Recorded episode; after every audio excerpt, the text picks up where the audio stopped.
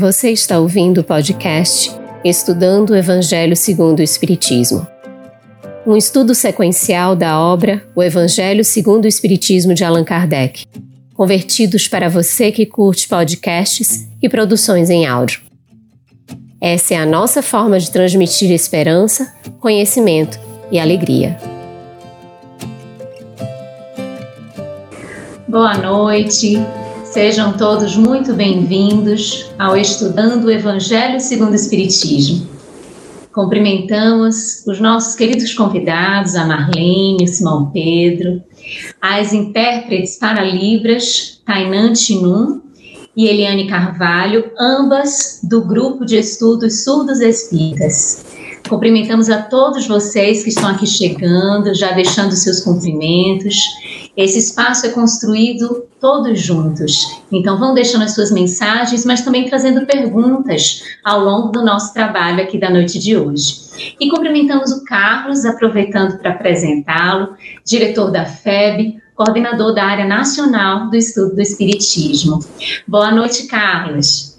Boa noite, Luciane. Satisfação imensa Aí vocês que estão acompanhando já conhecem também a Luziane, que é evangelizadora, cooperadora na Mansão do Caminho e outras instituições, palestrante também.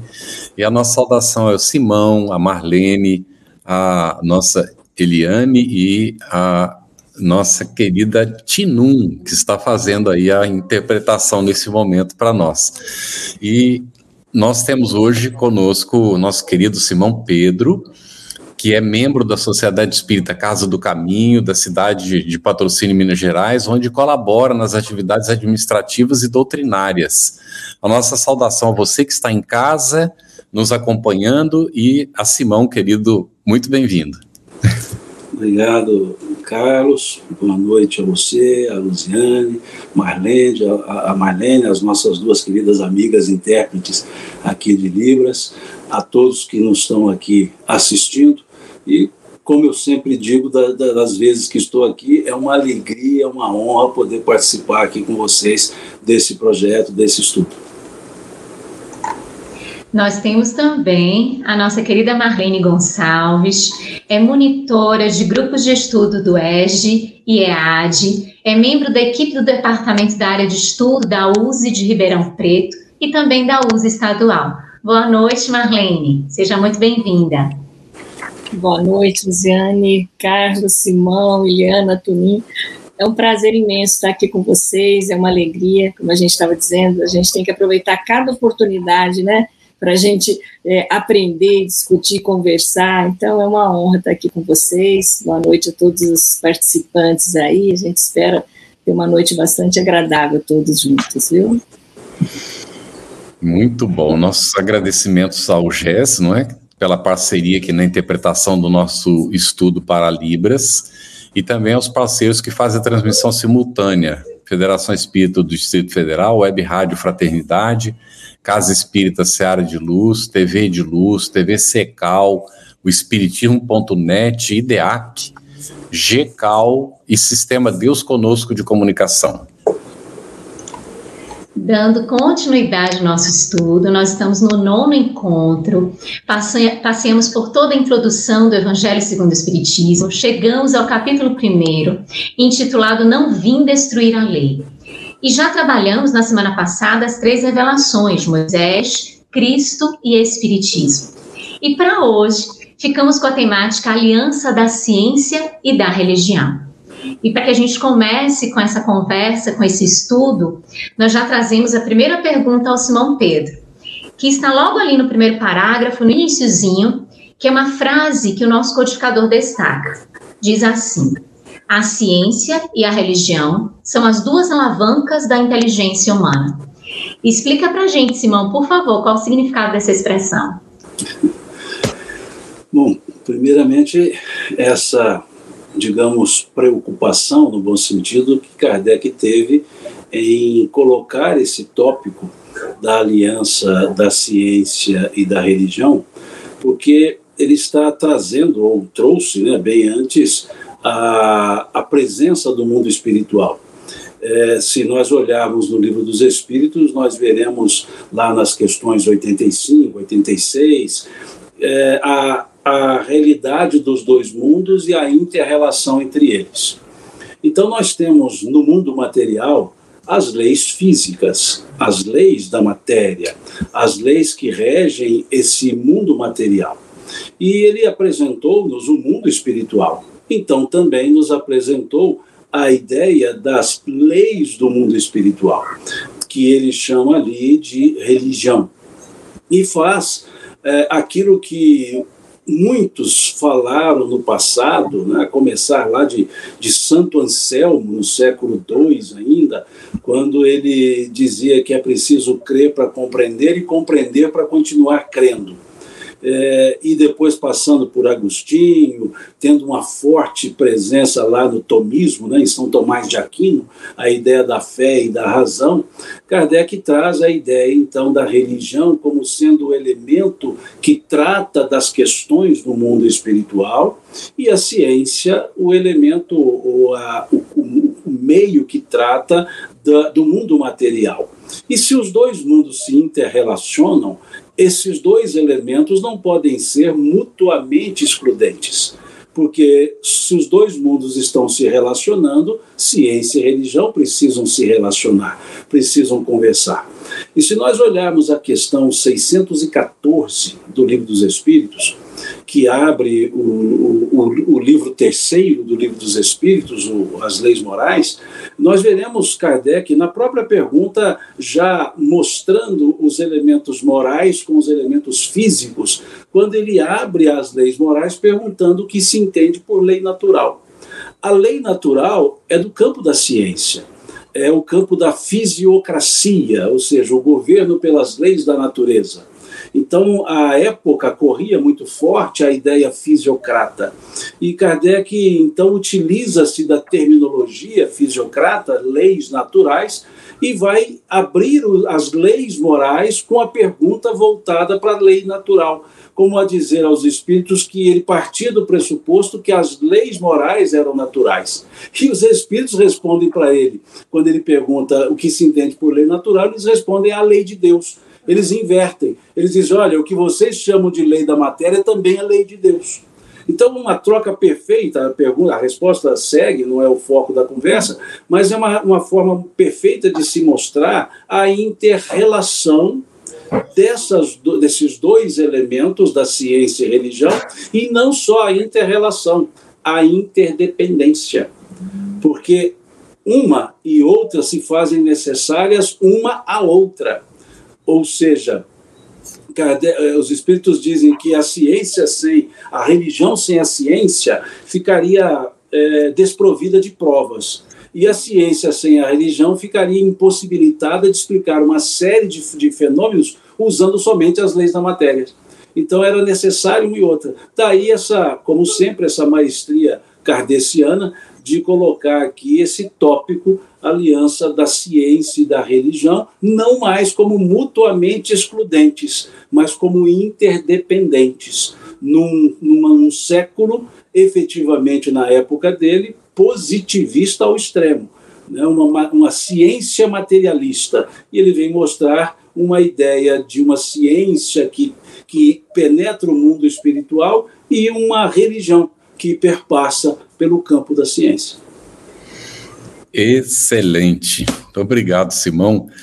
Uh, nós vamos destacar aqui uh, e agradecer o pessoal que está acompanhando. Nós temos gente de várias partes do nosso país, inclusive temos aqui a querida Marcela Esteves, da Argentina, conosco, e temos gente do Uruguai, olha, Selva Brasileiro. Então, o pessoal está acompanhando de várias partes aí, aqui da América também. A nossa saudação muito fraterna, viu, gente, a todos vocês. E se tiverem perguntas, manda aí para gente. Olha, Bagé, Rio Grande do Sul, Porto Alegre, tem gente de todo lado do nosso país e até do exterior aqui. Marlene, ainda nesse mesmo parágrafo é que o Simão começou a comentar tão bem aqui no, no item 8, afirma o codificador. Tendo, no entanto, essas leis o mesmo princípio que é Deus, não podem contradizer-se. Poderia comentar um pouquinho para a gente, por favor? Claro. Vamos então retomar isso que a Luziane disse, que esse capítulo aí se chama Não Vim Destruir a Lei. Então, nós estamos justamente uh, com foco nesse capítulo que Kardec está dizendo, trabalhando desde o início aí do capítulo sobre essa lei, sobre a lei de Deus. E aí e das formas como a humanidade foi se apropriando, foi se aproximando, foi entendendo dessa lei de Deus ao longo de todos os tempos, né? Então a gente acabou de ouvir falar da ciência, da religião, das leis materiais e morais, como alavancas aí, como os focos, né, nas leis material e outro no mundo moral, e a gente começa a ver os espíritos foram muito claros quando eles disseram que tem o mesmo princípio Deus e que não poderiam se contradizer. Quando a gente vê no livro dos Espíritos, ali na 616, né, nesse capítulo que o Simão até trouxe, há uma fala muito clara. Ele diz assim: a harmonia que regula o universo material e o universo moral se funda nas leis que Deus estabeleceu por toda a eternidade. Então, quando a gente olha e pensa sobre essas leis morais, é interessante como a gente percebe que elas parecem tangenciar para nós, assim, que temos essa né, ínfima compreensão do universo como um todo, a gente consegue perceber dentro de algumas leis morais onde é que se tangencia essas, essas leis voltadas materiais e moral. Por exemplo, quando a gente olha para a lei da destruição, né, ele começa falando que a lei da destruição, ele traz claramente que é a questão da destruição como uma transformação. E a gente vê isso na base, né? A gente lembra de Lavoisier, quando ele fala nada se, né, se cria, tudo se transforma. Então a gente vê como uma base olhando para a matéria, mas também para nós mesmos, no sentido da transformação dos vícios em virtudes, o quanto que essa relação com a matéria vai transformando o lado espiritual. Também na lei do trabalho a gente consegue perceber essa harmonia. Né? A gente vê lá que a lei do trabalho é uma da lei da natureza, uma necessidade responsável pela manutenção e desenvolvimento material, mas também é o trabalho que impele ao desenvolvimento da inteligência do espírito e que cria oportunidades para o desenvolvimento moral. Então, quando a gente olha para esse aspecto, a gente vê que elas não se contradizem, elas não negam uma a outra, né? O que pode acontecer é que o homem, com orgulho e com a vaidade, acha que caminhou na ciência, né, que avançou e que conseguiu perceber é, como entender os aspectos materiais, então acaba renegando porque não tem acesso ao mundo moral, espiritual, do mesmo com as mesmas ferramentas, né, que teria é, acesso ao mundo material. E a conta desse orgulho, dessa vaidade, acaba ignorando esse aspecto da religião. Mas isso é um defeito humano nosso, né?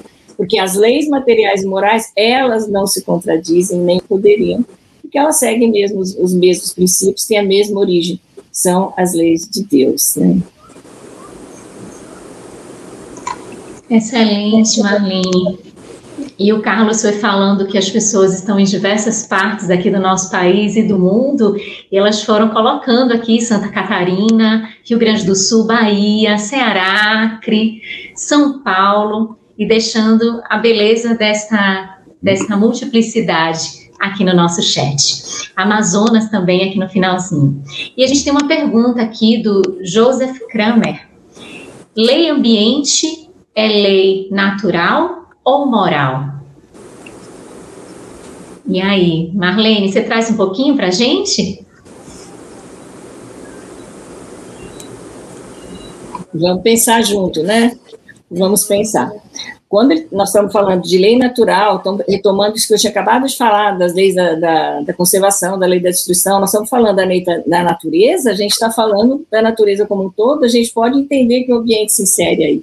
Mas a gente acabou de falar que isso é, é, tão interligado, né? E aí, quando você traz a questão do ambiente, olha que interessante, o quanto que as leis morais também fazem parte, nos ajudam a entender como é que a gente se relaciona uhum. nesse ambiente, né? Então, há uma, uma as leis, quando a gente olha para as leis de Deus, a gente vê que ela é única, ela tem um princípio e a gente tem a ver com essa articulação de todo o aspecto material e moral. E quando você olha para o ambiente, a gente não pode isolar disso, né? Ele é parte dessa natureza e nós somos parte disso como um todo.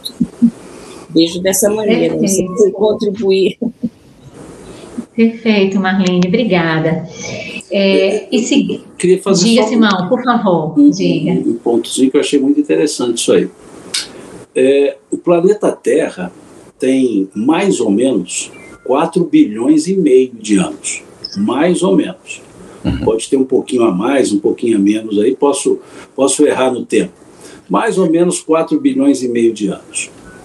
O, a espécie hominídea apareceu no planeta há mais ou menos 2 milhões de anos.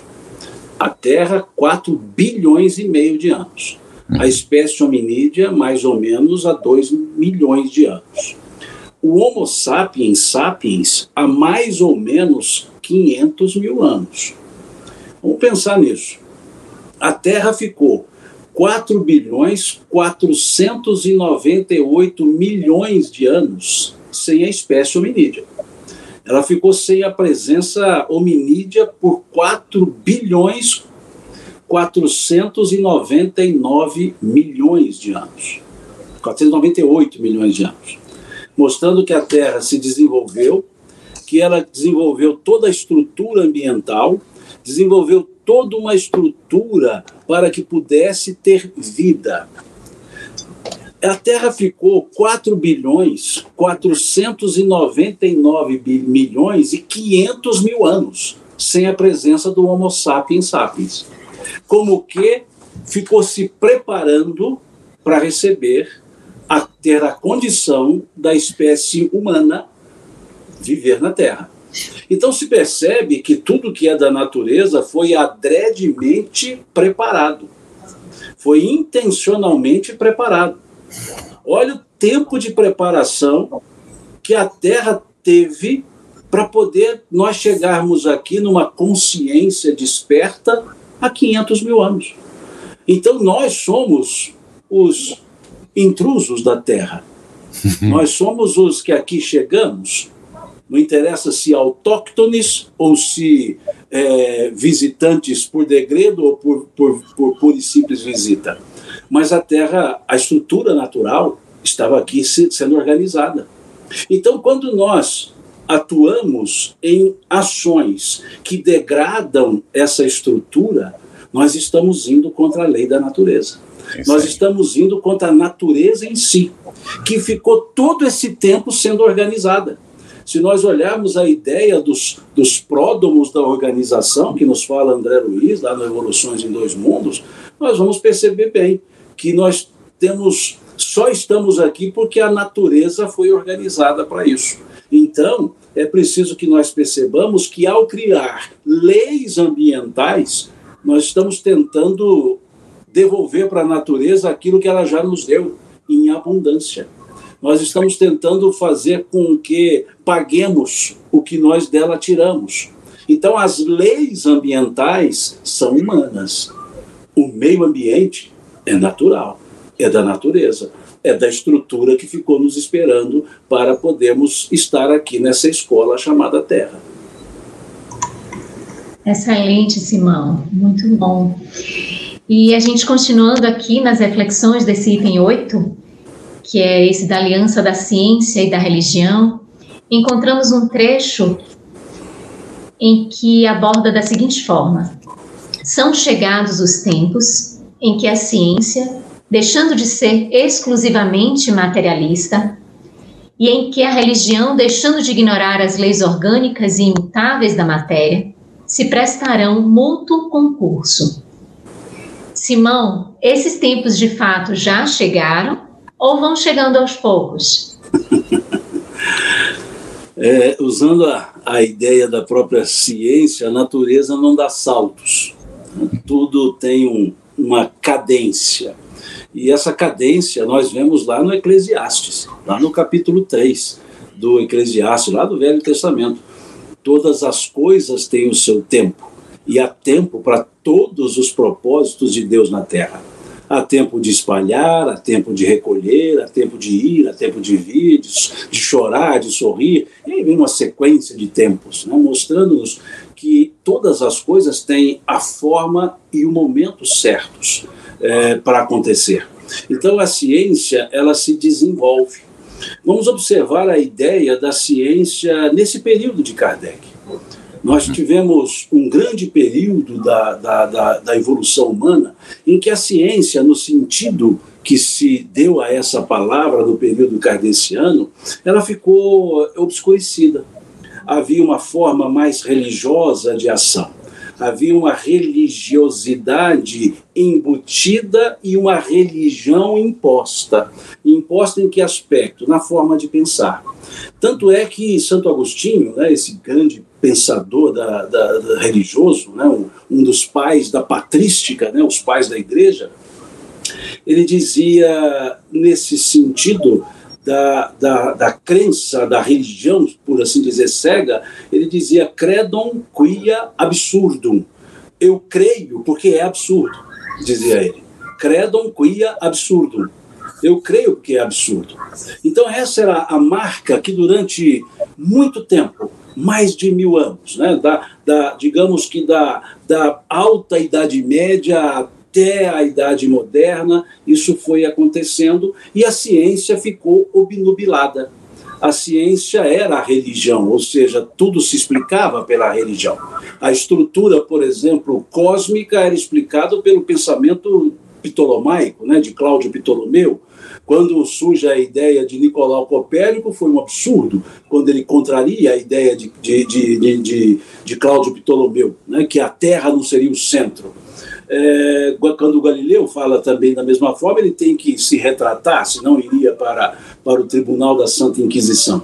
Mas veja, no século XVI começam movimentos é, contrariando o pensamento religioso começam movimentos que nós passamos a chamar, até, genericamente, de, re, de renascimento, renascimento científico. Uhum. O renascimento científico, com os, as, os estudos de John, John Kepler, né, quando ele estuda o movimento dos astros, o estudo da anatomia, quando Falópio desenvolve o estudo das funções genésicas femininas, e aí vem outras, outras conquistas com o próprio Galileu no século XVII, e a ciência vai reaparecendo. Como tudo que ressurge tende a ser o oposto do que existia. Então, aquilo que era credum quia absurdum, lá de Santo Agostinho, passou a ser non credum quia me passe absurdo. Não creio justamente porque me parece absurdo. E aí a ciência tomou um outro extremo negando toda a estrutura religiosa. Vem o pensamento de David Hume, né, do, do, do, pensamento empirista, vem os, os, movimentos da ciência social, com John Locke, é, Thomas Hobbes, e vai seguindo uma série de pensadores da ciência, ciência natural, ciência da, da, da sociedade. E quando chega no século XIX, é o ápice da negação religiosa é o ápice da contraposição entre ciência e religião. Aqueles 300 anos, mais ou menos, de ciência repudiando aqueles mil e poucos anos de religiosismo, não de religiosidade. E aí é justamente a, a ideia que Emmanuel nos dá quando fala da ciência espírita, do espiritismo, dizendo que o espiritismo veio na hora psicológica das grandes transformações, lá do caminho da luz. O que é a hora psicológica? O momento em que os dois extremos haviam sido experimentados: o extremo da religião o extremo da ciência. E aí, o que, qual é a frase magna de Kardec nesse sentido? Em que ele vai chamar a religião para a fé e, e, vai chamar a, a ideia da ciência para a razão. Qual que é aquela frase magna? A fé inabalável, inquebrantável, é a que enfrenta a razão face a face em qualquer época da humanidade. Ali ele busca a harmonia. Ali ele busca o espaço para que a religião deixe de ser somente metafísica e que a ciência deixe de, deixe de ser somente material. E aí então começa a, o período, o novo período que, que Agostinho, que Santo Anselmo testou, que Santo Agostinho testou, que São Tomás de Aquino testou, um novo momento em que a ciência deixaria de ser materialista e a religião deixaria de ser puramente metafísica. E aí, com o tempo, foi seguindo. A, a, e por isso ele resolve dar a, a, conformação científica ao método da codificação, ao método de se codificar. Kardec se preocupou com esse positivismo que vigia na sociedade, com a ideia kantiana que existia na sociedade, e vai dando essa conformação de uma ciência que evolui, de uma religião que evolui, conforme nós vimos na última conversa lá da, da, da do caráter da revelação. Né? Do aspecto progressista. Mas tudo em função de um tempo certo, o tempo da absorção. Então, hoje, quando falamos de ciência, não falamos mais da ciência experimental somente.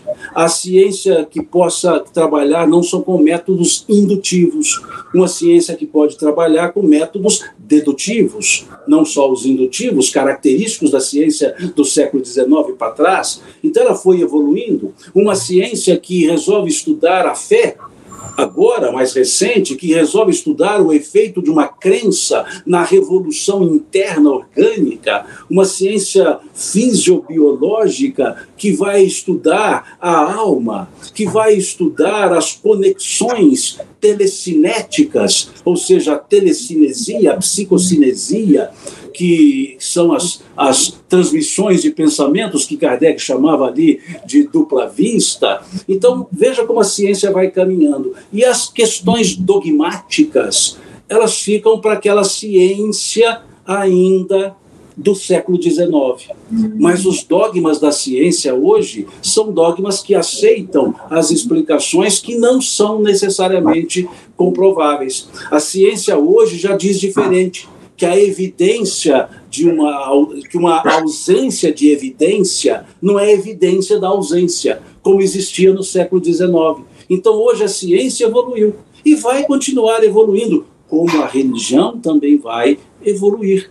Porque se ela não evoluir, ela se cristaliza num mundo que é progressista, que, é, que há de, progressi é uma progressividade, é, é um mundo progressista no aspecto de progresso. Isso é que Kardec chamou atenção para o Espiritismo andando lado a lado com o progresso, jamais será ultrapassado.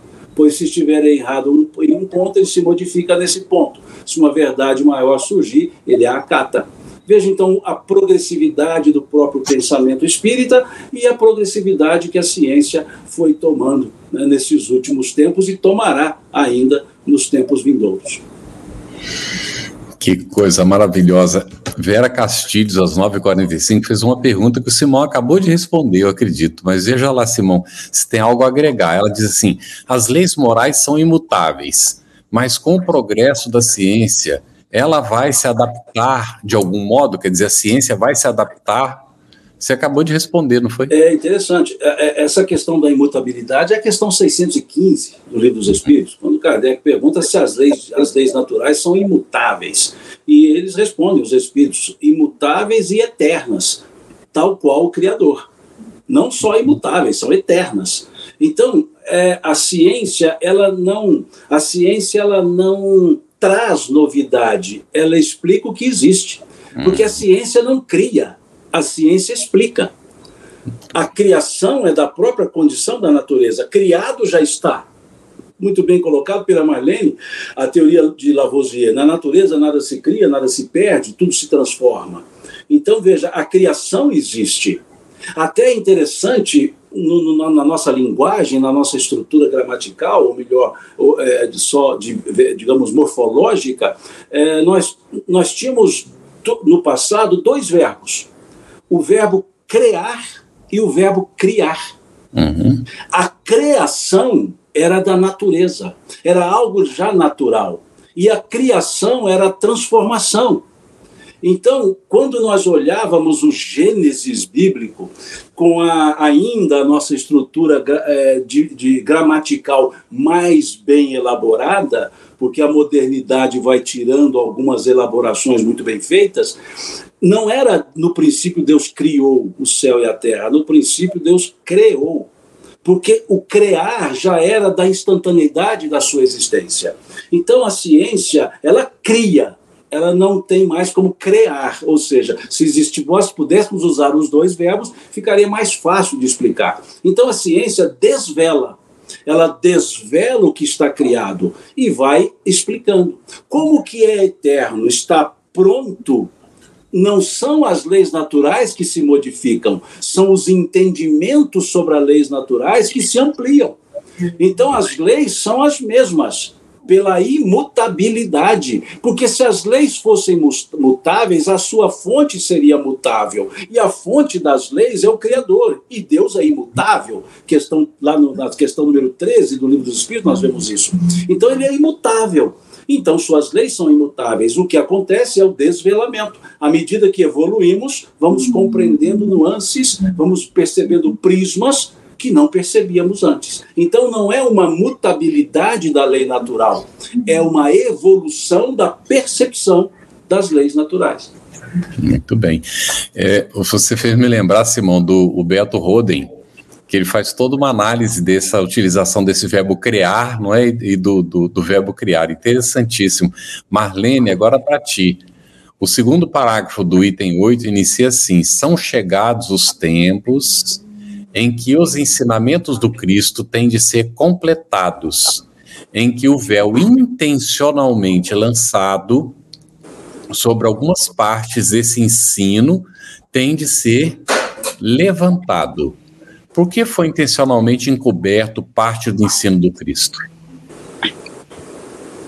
Bom, aí a gente vai é, pensar nisso, que foi intencionalmente encoberto porque a humanidade não tinha ainda como entender toda aquela lei de Deus, né, que a gente está vendo aí quantas etapas que se passou, né, a gente viu aí Moisés, Jesus, depois o Espiritismo, a gente entende que isso é, um processo, né, que foi acontecendo ao longo de todas essas, de todo esse, esse, é esse caminhar da humanidade.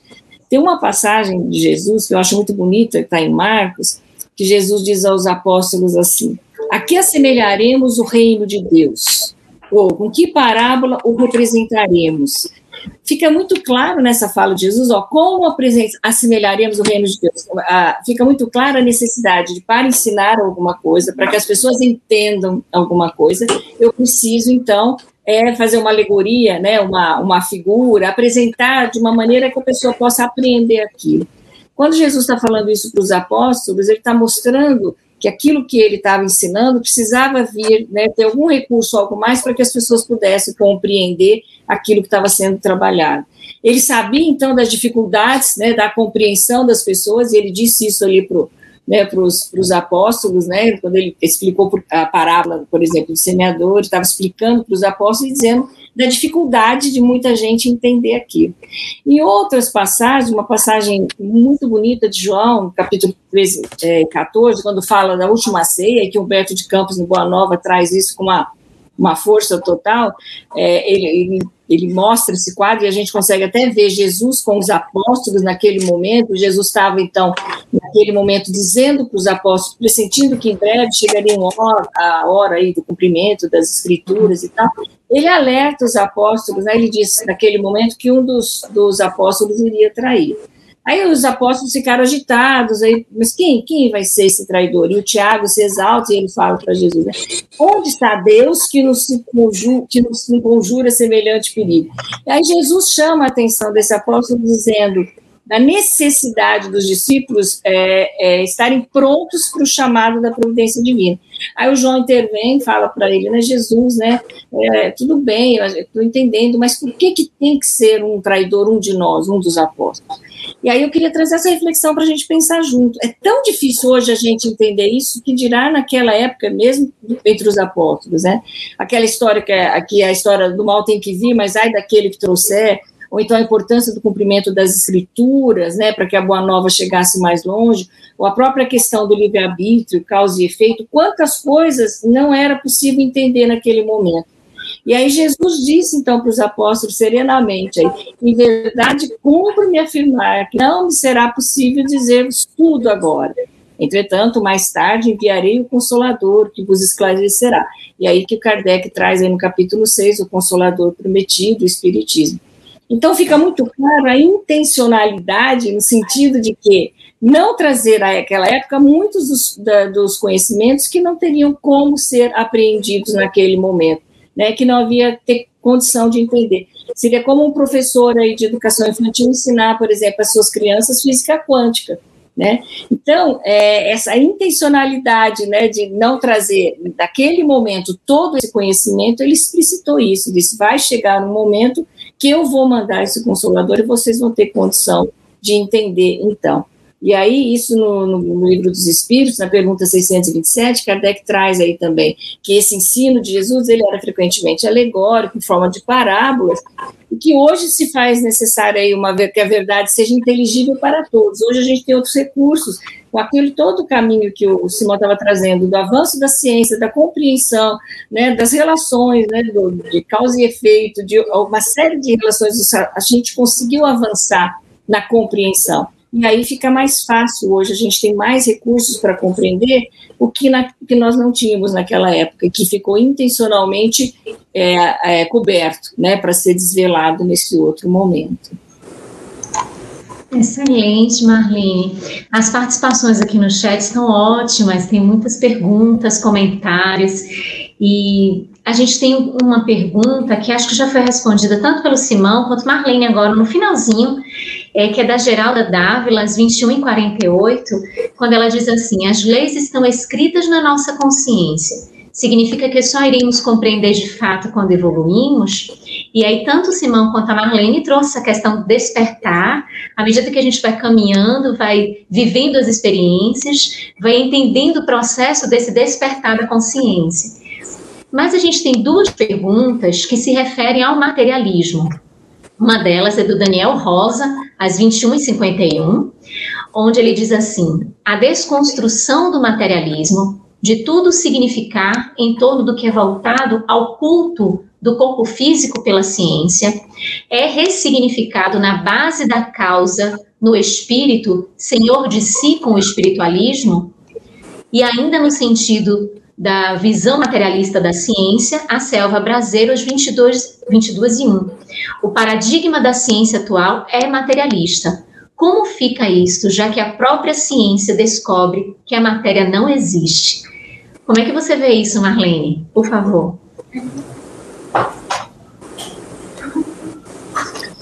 Vou tentar aqui fazer uma, começar uma, uma reflexão, depois vocês vão pegar a bola aí. Olha, paradigma ciência atual materialista. Como fica, é, já que a própria ciência descobre que a matéria não existe? Eu acho que nós temos a, a própria compreensão mesmo de matéria, né, foi avançando ao longo e tem avançado ao longo da própria compreensão da ciência, né, e da matéria tem avançado ao longo de todo esse, esse caminhar da humanidade. Então, a gente pode pensar, é, sem, sem é, deixar de relacionar com, com, essa visão mais ampla dentro da, da, do processo do, do, espírito e da matéria, como é que essas questões conseguem, vão funcionando. Estou meio enrolada aqui, gente, agora eu vou pedir ajuda dos universitários aí, que eu estou assim, aí eu vou, vou, vou, falando, você vai me ajudando aí, viu, Simão? É, a gente está na verdade, não foi a gente que inventou a, a, ciência, né? Então foi alguém, alguém fez uma pergunta ali, né? Mais para frente, o quanto que a ciência está avançando. O que nós estamos fazendo é caminhando num processo evolutivo e a gente vai se apropriando e conseguindo desenvolver, entender muitos dos aspectos que estão dados, que já existem. Quando a gente fala que as leis morais, eh, as leis naturais, a lei divina sempre existiu, né? Elas já estão ali. Nós somos seres muito pequeninos e estamos no processo de apropriação, de compreensão. Às vezes a gente tem a, a pretensão que nós, né, com o nosso orgulho de que a gente avançou tanto na ciência, porque aqui a gente conhece tantas coisas, né, aqui no, no mundo, mas isso não é nada perto da, do mundo verdadeiro no mundo espiritual. Pensa que a Terra é esse pequenino aí, né, é, é, nesse planeta, e a gente está aqui, nós que estamos aqui nesse processo evolutivo, temos muita coisa para aprender ainda, muita coisa para aprender.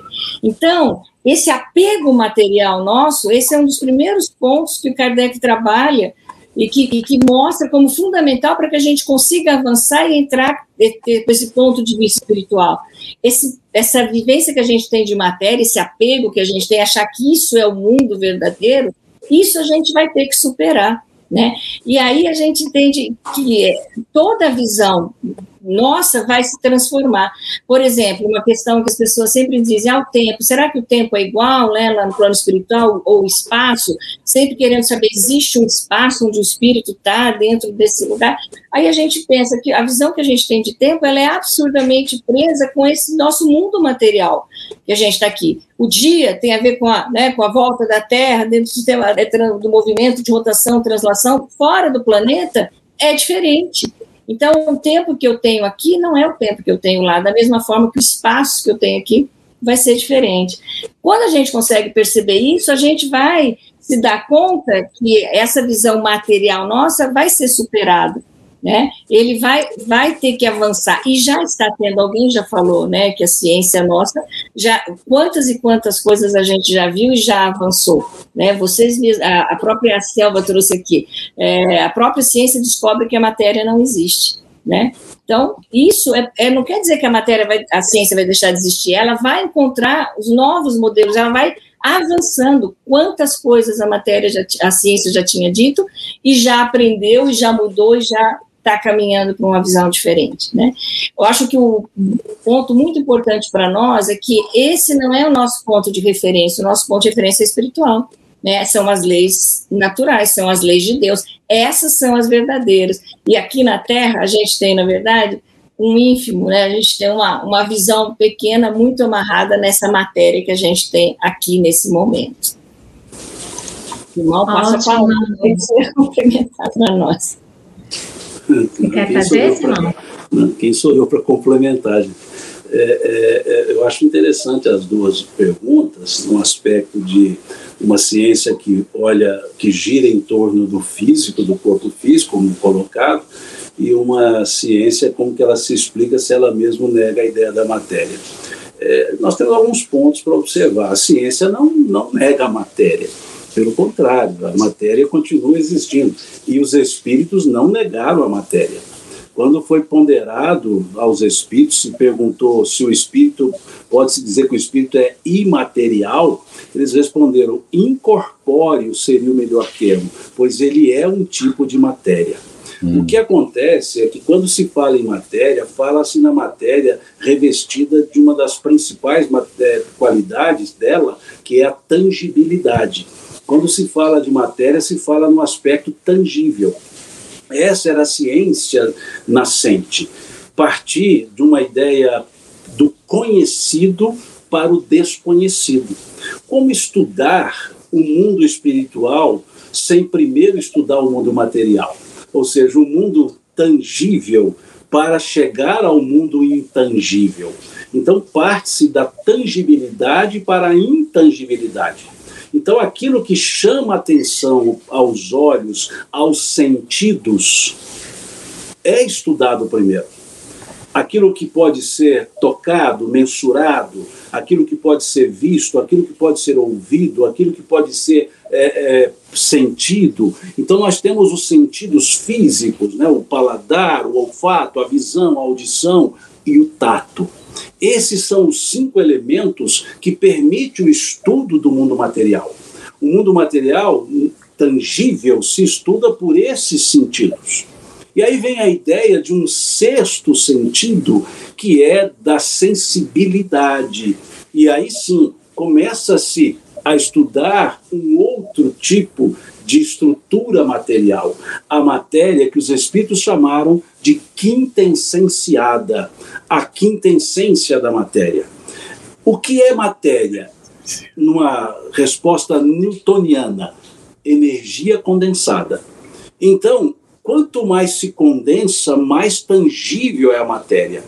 O espírito é uma energia que vai se tangibilizando, vai se quintessenciando para uma percepção mais, mais é, clara quando ele, ele desenvolve o seu corpo espiritual, que utiliza elementos do mundo no qual ele estará. Quando depois se tangibiliza com o corpo material. Então, tudo isso é um campo da, de matéria. Tudo isso é energia que se condensa. E os espíritos utilizaram muito bem isso para se mostrarem. O que eles utilizaram para que eles dissessem nós existimos? Utilizaram a matéria, os fenômenos sematológicos, os fenômenos tiptológicos. Né? O que é a tiptologia? O barulho.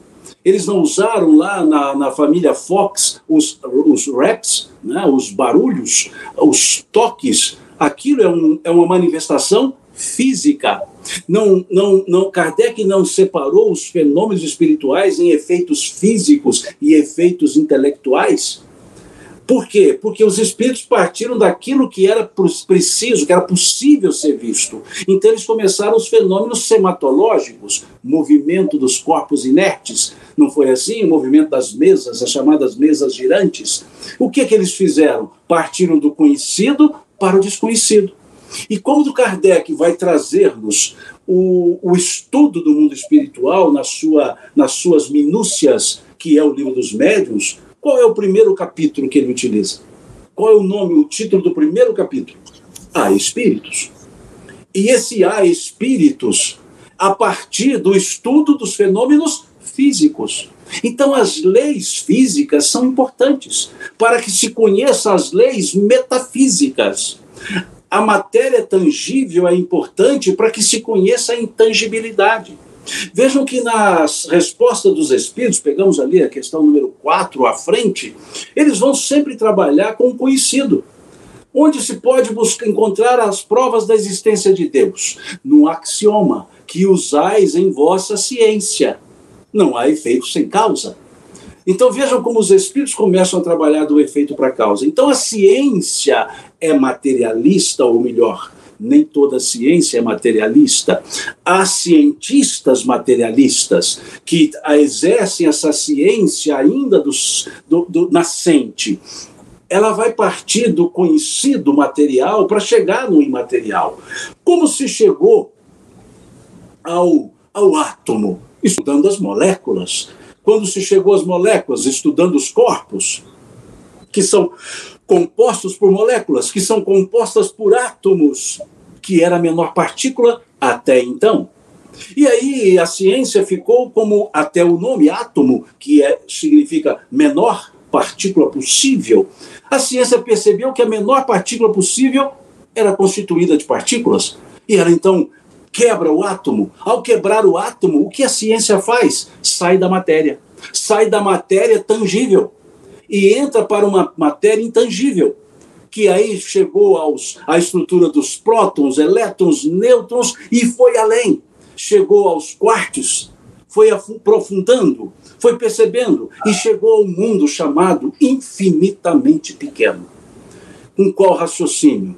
O raciocínio que, se existe, pode ser dividido. Se pode se dividir, existirá. Se existirá, poderá ser dividido. E percebeu-se que a matéria chegaria num nível que ela desapareceria da tangibilidade e ficaria na energia quântica, na condição quântica. E é ciência. E é o quantum.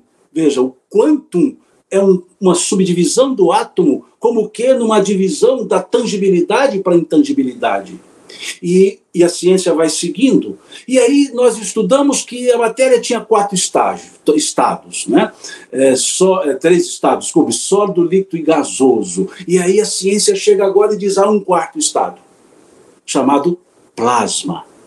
E o que é o plasma? Aquilo que não é intangível completamente, mas não é tangível nos padrões da ciência. Então percebamos o quanto que a ciência desmaterializa-se. E aí a pessoa coloca na primeira pergunta: é, seria uma releitura da, da ciência material, a realidade do espírito? Não é uma releitura, seria a fonte. Porque se nós olharmos lá na questão 27 do Livro dos Espíritos, nós veremos os princípios gerais do universo, propostos por Kardec, espírito e matéria, e acrescentado pelos espíritos Deus. E entre eles, o fluido cósmico universal que é uma estrutura do, da, da, intangibilidade para a tangibilidade da matéria. Então, isso devagar vai sendo incorporado pela ciência com outros nomes: o quantum, o plasma. Então, a ciência se desmaterializa à medida que vai percebendo as causas. O átomo, que era causa, virou efeito. E hoje o quantum, que é causa, pode ser efeito daqui a um tempo, quando a ciência se aproxima mais. Então é o caráter evolutivo da, que desmaterializa a ciência a partir desses estudos do, do mundo não mais tangível, mas existente. Perfeito, Simão. E Kardec afirma que a religião adquirirá inabalável poder como é que vai acontecer isso? É, no raciocínio kardeciano, é, é, é, justamente isso que ele quer mostrar, que a religião ela não fica mais velada, ela pode ser explicada. É esse o ponto, que a religião pode ser explicada pela razão, que a religião não precisa se esconder em dogmas, no aspecto teológico que se dá essa palavra, porque nós temos dogmas na ciência, né, mas o, o aspecto teológico da, da, da ideia de dogma. Aquilo que não é explicável é por hora, pode ser depois. Então a religião ela pode ser trabalhada naturalmente, não precisa de criar o mistério para ver a crença. É possível ter a crença apesar do desconhecido usando pura e simplesmente uma lógica racional. Da, e, e, e, é justamente isso que está lá, quando se diz do axioma de que não há efeito sem causa, eles trabalham, procurai a causa de tudo que existe e encontrarás Deus. Porque nós não encontraremos a causa que criou a mecânica universal, não temos na mecânica, desculpe, universal a causa da, da ordem do, do, do universo. Nós temos a mecânica universal como uma das leis do universo material. E aonde está a causa? Onde está o, o, a, o, o ser inteligente que, que, que gerou esses efeitos inteligentes? Ou seja, a causa inteligente que gerou esses efeitos inteligentes. E a causa inteligente é do mundo da religião, mas o mundo da religião velada, da religião fechada, da religião que não podendo explicar, tem que impor. Olha, explicar nós não sabemos, é um mistério, mas aceite. E a ciência diz: não, tudo bem, nós vamos estudar, vamos questionar, vamos enfrentar a razão face a face. Veja a religião. Então é esse o sentido que Kardec quer dizer que a religião tomará uma grande força se ela deixar o exclusivismo, se ela deixar o, o, o, o dogmatismo e perceber que pode ter incorrido em erro não pela religião, mas pela interpretação, pela evolução. E ela precisa se corrigir. Então, quando a razão indica a, a, a, a, não realidade fática da religião, ela vai se modificar. Então ela ganha força, porque ela não vai se cristalizar, ela não vai tirar o, o, o, o, fiel da sua crença. Vamos fazer um, pensar, um, observar a fala de um pensador materialista, chamado Feuerbach. Ele era discípulo de Hegel, é, contemporâneo de Marx, e esses dois, tanto Marx quanto Karl Marx, caminharam para um materialismo. O Marx para o materialismo histórico e Feuerbach para o materialismo absoluto. E Hegel para a dialética do materialismo, que era o, o, o grande mentor desses dois. E Feuerbach escreveu um livro chamado A Essência do Cristianismo. Veja, um materialista escreveu um livro chamado A Essência do Cristianismo. E nesse livro ele diz o seguinte: está escrito que Deus fez o homem à sua imagem à sua semelhança. Eu, porém, afirmo que o homem fez Deus à sua imagem à sua semelhança, pois o Deus que nos é apresentado tem mais defeitos humanos do que qualidades divinas. Então veja uma forma materialista, ela é negação pelo absurdo da imposição. É isso que fazia então as religiões serem desprezadas quando a ciência começava a se tomar força. Por isso que muitos hoje dizem: "Ah, eu não quero saber de religião". Querendo dizer, eu não quero saber das instituições, mas não quer dizer que não quer saber de religiosidade, de espiritualidade. Então é esse o sentido que Kardec vai nos dando ao dizer que a religião tomará uma força muito grande, justamente porque ela não se oporá à razão e não, ser, não terá receios de ser analisada pela razão, porque se a razão indicar algum ponto a ser a, a mudado, ela vai mudar. Então, com isso, ela sempre estará no acompanhamento do fluxo do curso da história. Então, é muito bem trabalhado por Kardec, ele fala isso em duas linhas, né? e, dá um, e dá um discurso essas duas linhas que ele nos trouxe.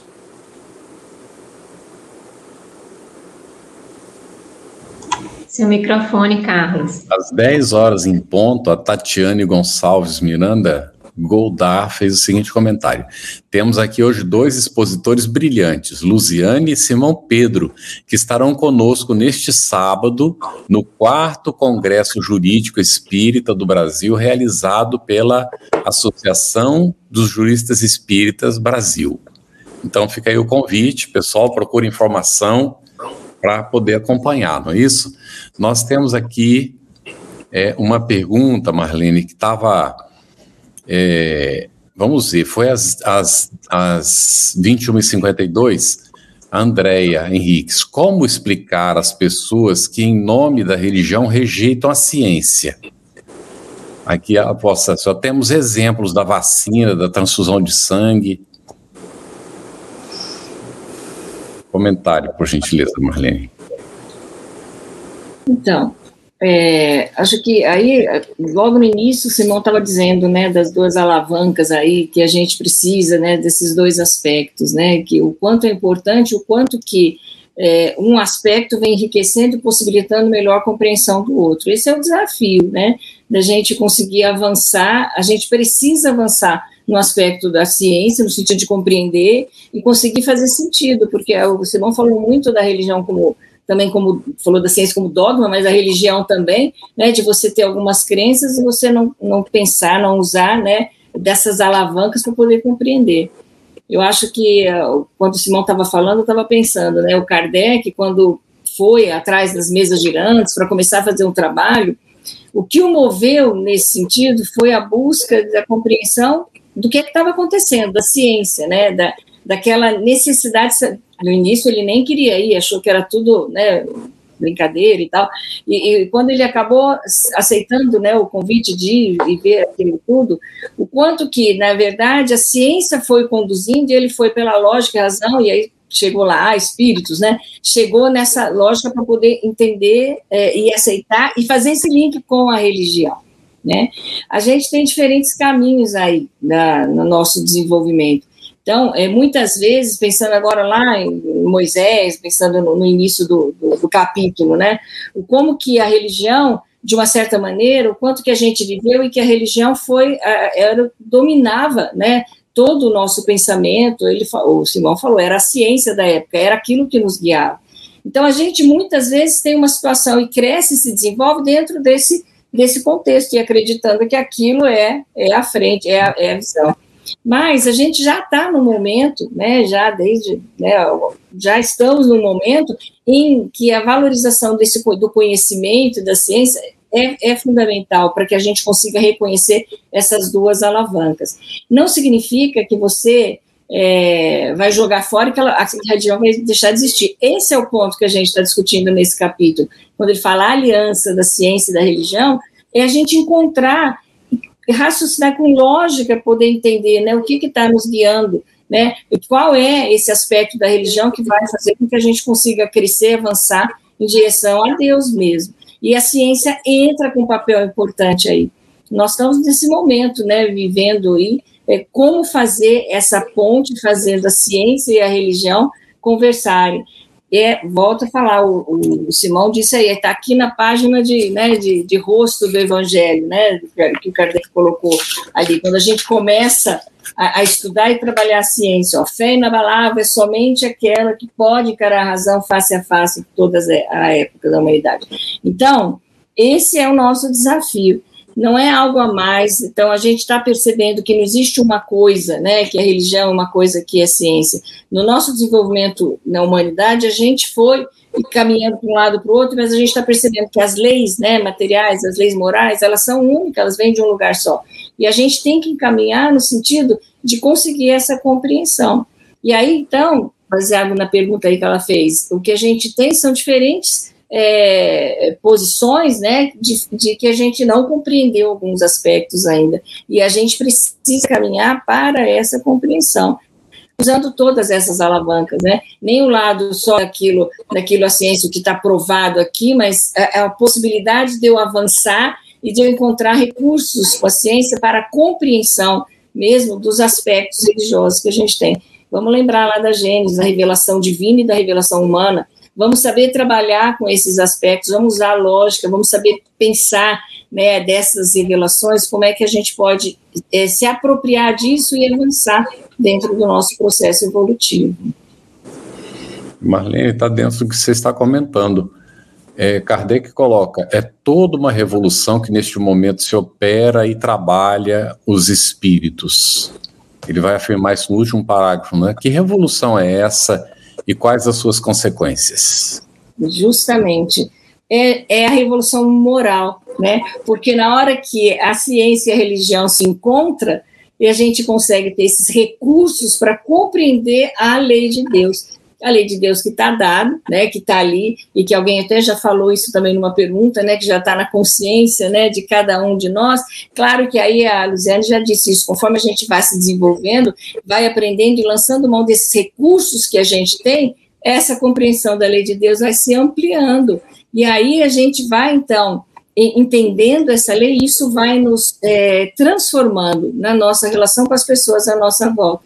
Kardec diz aí nesse trecho, né, a é, após uma elaboração que durou mais de 18 séculos, chega a ela sua plena realização e vai marcar uma nova era na vida da humanidade. Quer dizer, a gente está percebendo que nesses 18 séculos, ele está fazendo essa, né, essa referência de Jesus até o momento que está vindo aí o Espiritismo, o que, que a gente tem?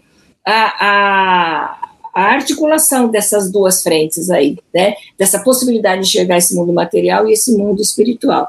Por isso que ele coloca ali aquela frase de novo lá, né, na fé inabalável, aquela que vai encarar a, a razão face a face. E aí, quais são as consequências dessa revolução moral, né? O que, que vai acontecer? Vai acontecer que as relações vão ser diferentes, porque finalmente aquelas leis que Moisés já tinha colocado, amar a Deus sobre todas as coisas, já tinha aparecido lá em Moisés, né, a Deus. Jesus trouxe, né, tantos elementos e, e, as dificuldades que a gente tinha de compreender, hoje a gente consegue avançar. Hoje a gente consegue fazer com que essas leis de Deus, muito dessas leis, a gente consiga entender. E aí eu consigo, então, agir segundo essas leis. Eu consigo entender um pouco mais por que, que Jesus tinha falado de oferecer a face esquerda, né? por que, que ele dizia que o reino dele não era desse mundo. Então, quantas coisas a gente pode entender mais, e isso, sim, na medida em que eu entendo e que isso passa a fazer parte de mim, as minhas relações com as pessoas à minha volta vai se modificar. Então, a fraternidade vai surgir, a, a, a própria lei do amor, a solidariedade, porque eu vou olhar para o outro de uma maneira diferente, né? Porque todo esse processo que aconteceu foi só mesmo para que a gente conseguisse realmente é, entender e compreender essa lei de Deus, né, que se, que se resume no amor maior por, por, todo, por toda a humanidade aí. E aí ele vai dizer ainda que ninguém terá força para a essas mudanças, claro, porque elas estão nos desígnios de Deus e derivam da lei do progresso, que é a lei de Deus, né? Então, finalmente, a gente vai poder entender a lei de Deus. Essa revolução que ele está falando é uma revolução moral, que não é uma revolução, então, só da boca para fora, não é só é, um apego sem entender, né? Mas é realmente me passa a compreender essa lei e mais do que isso eu passo a vivenciar essa lei, eu me transformo, eu me modifico é, e aí sim eu consigo também, né, é, mudar essa sociedade onde eu estou inserida. Essa é a verdadeira revolução moral. Excelente, Marlene. E nesse, nessa mesma linha de compreensão, é, a Larissa de Barros Simão, às 22 e 18, ela perguntou: Nos dias atuais, podemos compreender tudo o que acontece no planeta? Não. Não, e não vamos compreender tudo nunca, porque o tudo é o tudo é tudo, né? E a gente está no caminho de, de aprendizagem, né? Então nem tudo se explica ainda, né? ainda. Né? É, nós temos que aguardar os momentos certos. Né? A, a Marlene deu um exemplo didático muito bom sobre isso, né? da professora lá do, de alfabetizadora querer ensinar física quântica para quem não sabe nem a adição ou subtração. Né? Então é preciso que as coisas ocorram é, nos tempos de certos no sentido de compreensão. Então, hoje nem tudo se explica, se ensaia. E quando se explica, é dentro do limite de conhecimento que se tem à época. E essa explicação ela pode ser modificada mais à frente quando se descobrem novas situações, novos elementos. Então, muitas coisas nós ainda não temos os, os, as, a, o desenvolvimento para tentar explicar explicá-las, né? como a própria, própria palavra, né? Os espíritos reclamam com uma certa frequência, né? reclamaram uma certa frequência a falta de palavras para eles poderem expressar as ideias deles. Se nós, nós não temos palavras para expressar coisas que eles querem nos expressar, imagina tentar explicar coisas que nós mal sabemos que elas, é, como elas é, ocorrem. Né? Então, sim, muitas coisas ainda nos são é, incompreensíveis e muitas coisas não conseguiremos ainda explicar, mesmo no auge que estamos né, da evolução tecnológica. Aqui tem uma, uma pergunta, que é a última que apareceu, Karine Silveira, às 22 e 19 e Marlene, em relação ao materialismo e ao apego, querer ter coisas materiais e valorizar essas coisas sem ostentação, ela colocou entre parênteses, atrasa o nosso desenvolvimento? Esse é o nosso grande desafio, sabe, Karine, aqui, né, na nossa encarnação agora. Porque a gente voltou, a gente veio para cá justamente para que a gente possa aprender e que a gente consiga valorizar esse lado espiritual. E aí a gente tem que fazer uma análise, né, o quanto que esse, esse apego, quanto que eu tô, a, o que, que significa, né, esse apego material que eu tenho aqui, o quanto que isso está sendo mais valorizado do que outros aspectos que eu preciso desenvolver também. Eu acho que a gente não precisa, e Kardec fala isso, né, da, daquela questão do, do, do, do supérfluo, né, do necessário, existe toda uma discussão ali, acho que a gente você não precisa se desfazer de tudo isso, né, de todos os seus bens, e você vai se enfiar num lugar ali longe disso tudo para você poder evoluir, porque não é por aí também, né? Mas você também vai ter que trabalhar, nós, né, todos, temos que trabalhar e pensar em que medida eu posso usar isso que eu tenho como recurso para a evolução, no sentido de, de avançar mesmo nessa lei de Deus, nessa lei do amor, naquilo que é importante, naquilo que eu tenho que valorizar. Né? E esse tem que ser o caminho. E aí, quando você percebe isso, quando a gente vai percebendo, a gente consegue ir trabalhando, né? Esses aspectos para conseguir se desprender.